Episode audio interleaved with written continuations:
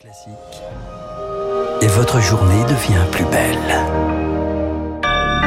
Soyez les bienvenus si vous nous rejoignez sur l'antenne de Radio Classique. Nous sommes le mercredi 12 avril et il est 7h30.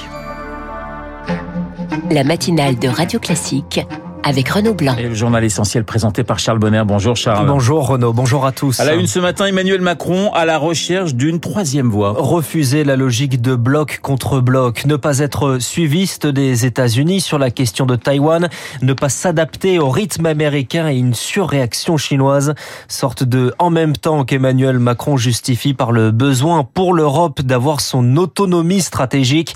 Discours répété hier aux Pays-Bas en visite d'État, mais critiqué par les autres pays européens sceptiques à l'idée de suivre la France sur cette troisième voie, Eric Kioch. L'Europe a ses propres intérêts, sa propre trajectoire. Les 27 ne sont pas des vassaux, affirme Emmanuel Macron, ni des États-Unis et encore moins de la Chine. Une ambition salutaire. Pour autant, il ne faut pas oublier notre appartenance à l'Occident, estime l'amiral Patrick Chevalreau, spécialiste des relations internationales. Refuser une logique de bloc, euh, ça ne veut pas dire être à équidistance des uns et des autres. Sans que les intérêts américains, les intérêts européens se recoupent à 100%, il y a quand même une convergence. Et aujourd'hui, il est impossible d'envisager la sécurité européenne sans le bouclier de l'OTAN et donc sans les États-Unis, un constat renforcé par la guerre en Ukraine. Force est de constater que euh, si l'Ukraine euh, tient, c'est grâce aux Européens, c'est grâce euh, à l'aide économique, mais c'est surtout grâce à l'aide américaine. Et qu'importe les projets d'armement, d'achat de munitions en commun, certaines capitales européennes ne sont pas prêtes à se passer de l'égide américaine,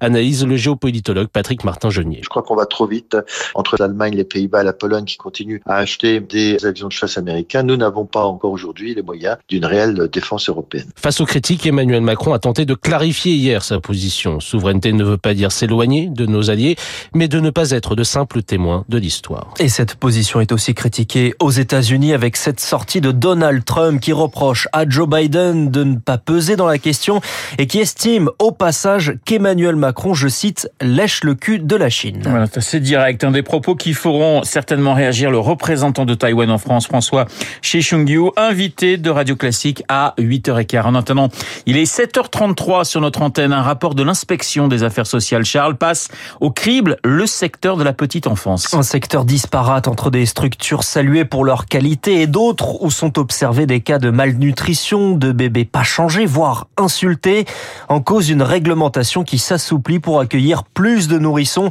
car à l'image des EHPAD et des hôpitaux, les crèches, elles aussi, manquent de personnel, Rémi Pfister. Dans cette crèche des Yvelines, Véronique, auxiliaire de puériculture, s'occupe seule de 10 nourrissons. Le taux d'encadrement légal est pourtant d'un adulte pour 6 bébés.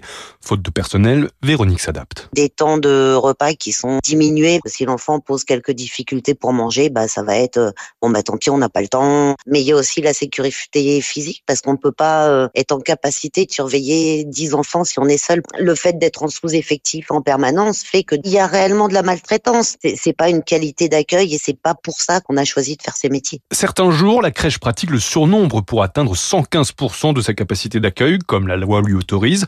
Mais problème, ce sont aussi les lits qui manquent. Dans ce cas-là, il y a des enfants qui vont devoir dormir dans la pièce de vie, donc au milieu du bruit, ou des siestes qui vont être raccourcies pour euh, dormir à tour de rôle. Parallèlement, les consignes de la direction sont claires, faire des économies, notamment sur les couches, qui représentent 4000 euros par an. Donc on va laisser un enfant avec sa couche pleine euh, plus longtemps que nécessaire. On va donner euh, très peu d'eau aux enfants. Pour 10 enfants, on commandait que 8 repas en disant que de toute façon, il y a toujours un peu trop. Certains jours, ils sont tous là, donc il n'y aura pas assez à manger pour tout le monde. Face à ces pratiques, l'inspection générale des affaires sociales demande au département d'augmenter les contrôles inopinés avec un objectif qu'en deux ans, toutes les crèches de France soient inspectées. Trop d'écrans pour les enfants. En conclusion d'une étude de Santé publique France, les enfants de 2 ans passent près d'une heure par jour en moyenne devant les écrans. On y revient dans le journal de 8 heures. Charles, les premiers corps identifiés à Marseille. Pour 4 des 6 habitants décédés dans l'effondrement des immeubles rue de Tivoli, deux personnes sont toujours disparues. Le parquet lance un appel à témoins et un compteur de gaz est en cours d'exploitation. Ne pas revivre la catastrophe de l'été dernier et ces incendies monstres dans le sud-ouest. Gérald Darmanin a dévoilé hier le dispositif. Des moyens seront prépositionnés en Gironde, dont un hélicoptère et un dash. Faut-il la décrocher? Le Conseil d'État va trancher demain sur une œuvre exposée au Palais de Tokyo. L'œuvre s'appelle Fuck Abstraction de l'artiste Myriam Khan. On y voit un homme qui impose une fellation à un personnage frêle les mains ligotées dans le dos. Le sujet s'est même invité dans l'hémicycle de l'Assemblée nationale. Une, une députée RN y voit une scène de viol d'un enfant. Faut-il alors décrocher l'œuvre ou en limiter l'accès?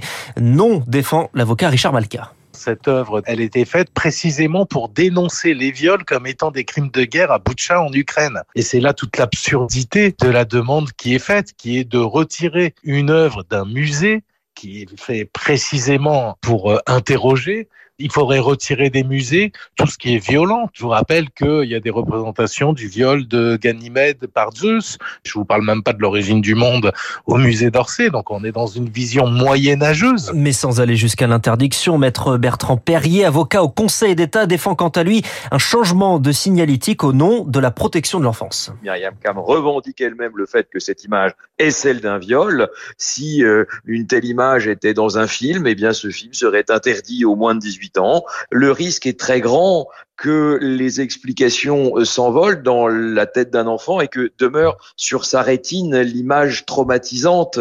Nous préférons que l'enfant ne voit pas cette image plutôt que de parier sur euh, une explication d'un adulte qui sera peut-être inadapté ou oublié. Dossier préparé par Victoire Fort. De nouvelles accusations contre Gérard Depardieu. 13 femmes témoignent dans Mediapart des faits d'attouchement, de paroles déplacées sur des tournages entre 2004 et 2022.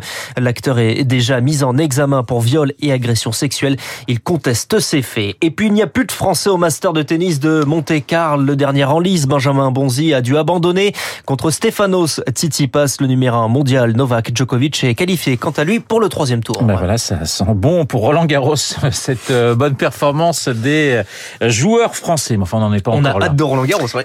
On n'en est pas encore là. Merci mon cher Charles pour ce journal de 7h30. Dans un instant, vous allez retrouver, comme tous les mercredis, Samuel Blumenfeld parce que c'est cinéma avec lui.